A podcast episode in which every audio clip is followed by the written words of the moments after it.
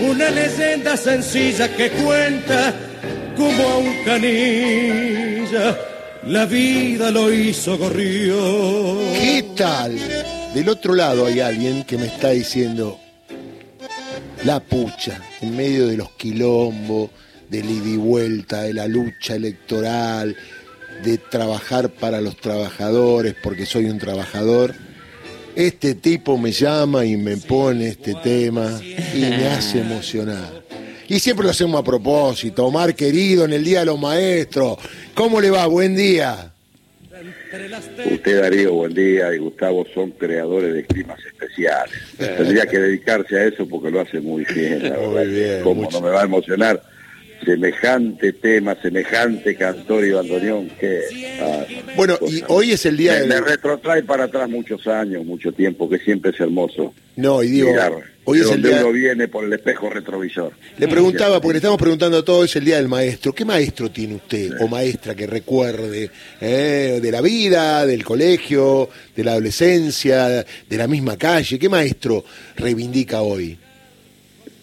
A ver, son, son muchos. Yo, usted lo sabe, yo tengo de cabecera a Juan Domingo Perón, porque, porque nos cambió la vida, porque a los canillitas fue él y Eva los que nos dieron identidad. O sea, nosotros éramos parias hasta ese momento, los diarios que nos vendíamos, a partir de las 11 de la mañana, los canillas de aquel entonces, allá por 1940, 1930, 1940, eh, eran ejemplares que se perdían, toda la ganancia que habían hecho colgado en un tranvía, por ejemplo, Nada. lo perdía porque los diarios que le quedaban no tenían devolución. Entonces cuando viene este grande, este grande del mundo que dice, este colectivo de trabajadores, porque eran todos hombres en aquel momento, obviamente, por la, por la época, dijo, son sujetos de derecho. Y como Eva le compraba el diario a don Napoleón Sollazo, que fue nuestro nuestro fundador del sindicato, ya pasaba todas las mañanas y le compraba el diario,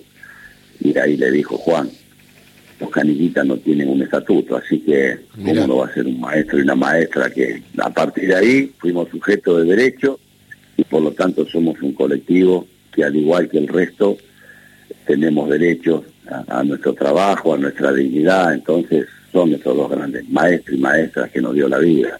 Qué lindo Imposible no pensar en ello. Qué lindo recuerdo, Omar. Bueno, a propósito de lo que va a pasar hoy, eh, Omar es secretario general de Canillita, senador provincial de, la provincia de Buenos Aires, secretario político de políticas económicas en la CGT. Bueno, ¿qué expectativa hoy? Eh, hay muchos trabajadores que se están movilizando.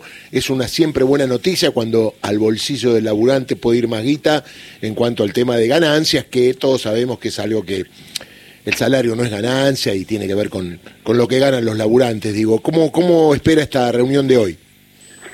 Con gran expectativa, lo hablamos el fin de semana en la querida Tucumán, que estuvimos participando allí de una representación de la Confederación General del Trabajo, con, obviamente con nuestro candidato, el ministro, su, compañero de Fórmula Rossi, el gobernador, tan, siempre tan excelente afición, Juan Mansur, todos los gobernadores, hablamos de esto.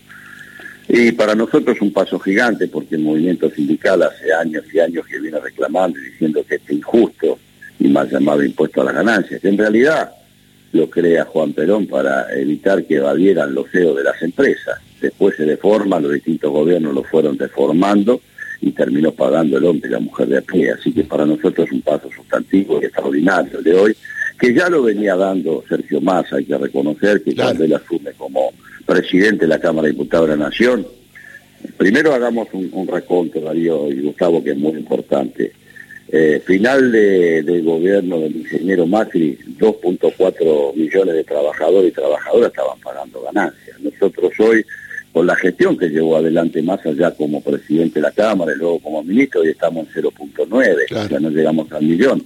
Entonces es injusto que, los trabajadores paguen este mal llamado impuesto a las ganancias, porque usted lo sabe y lo acaba de decir, este, el salario tiene carácter alimentario, así que a partir de ahora parece que se va a poner la, la vara, se va a poner en el millón de pesos, con lo cual si hoy tomáramos un trabajador que gana un millón de pesos, recibe de bolsillo neto 686, 132 va para la seguridad social y 187 paga de ganancia, una locura.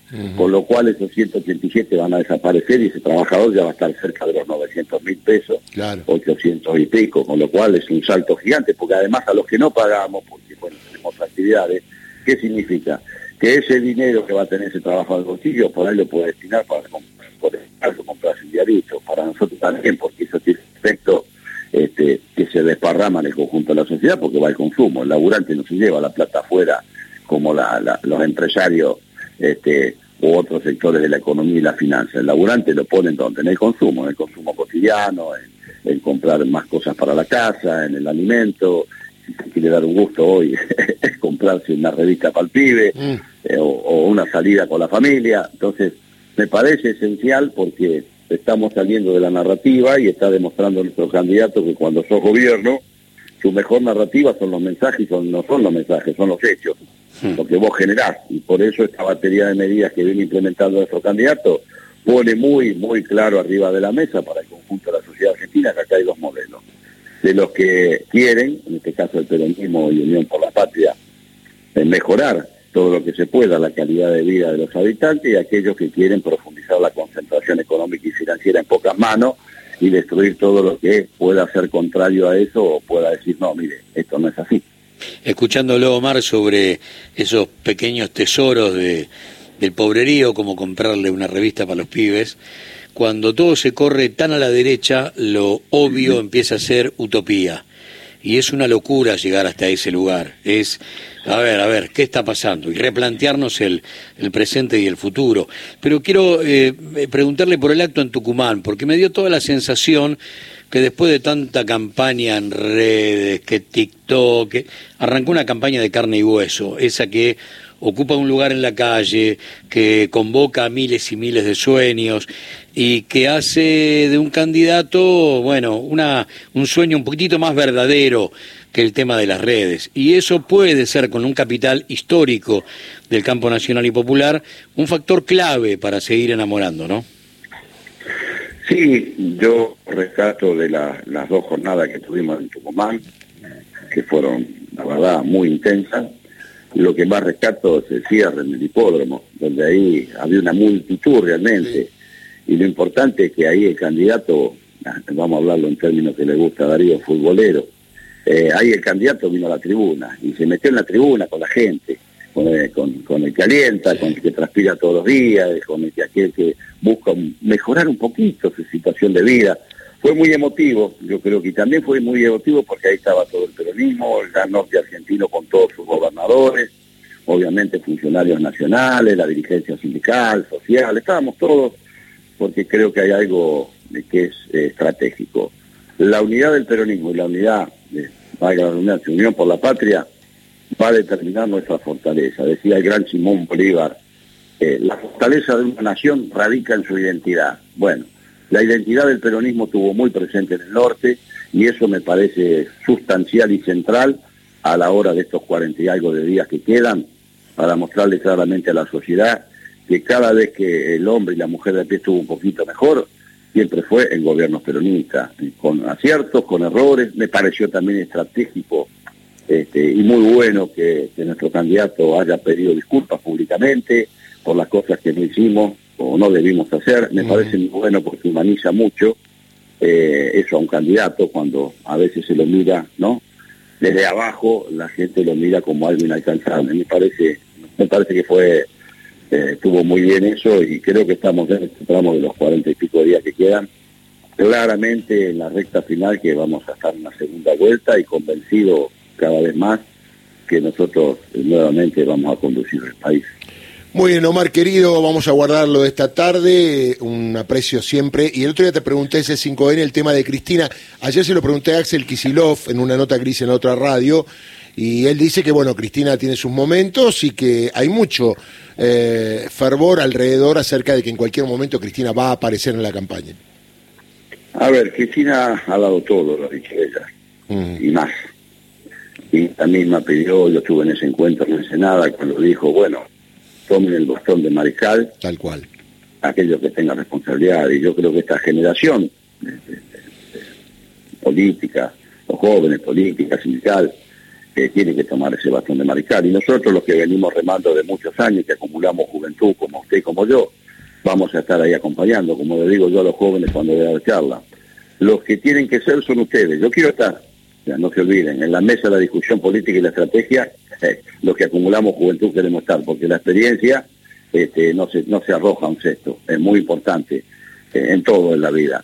Pero los que tienen que encabezar son ustedes, entonces me parece que esta generación de la de, Massa y otros, yo mismo, que son de esa generación de 40, 50, 55 años, tienen que asumir esa responsabilidad. Y después siempre está una estadista como Cristina Fernández de Kirchner, que va a estar ahí para orientar, para, para asesorar, para poner la palabra eh, justa en lo que sea, en lo que sea eh, digamos, necesario y estratégico. Por eso eh, me parece que en esta sociedad también tenemos que replantearnos si no tenemos que hacer como los ambientales, ¿no? O sea, los viejos sabios, los sabios viejos, como dicen ellos, que son un espacio de consulta estratégica y extraordinaria que no hay que desperdiciar.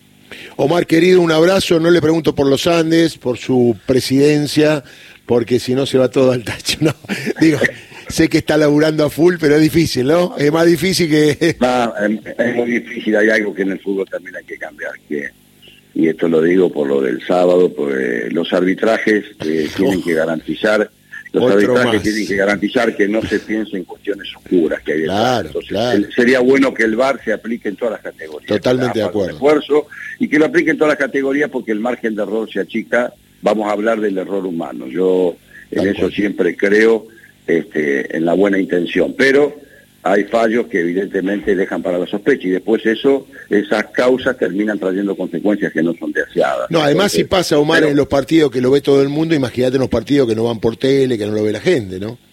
Exactamente, por eso digo, el fútbol, siempre lo digo, eh, es el deporte colectivo más hermoso que existe en el mundo porque iguala.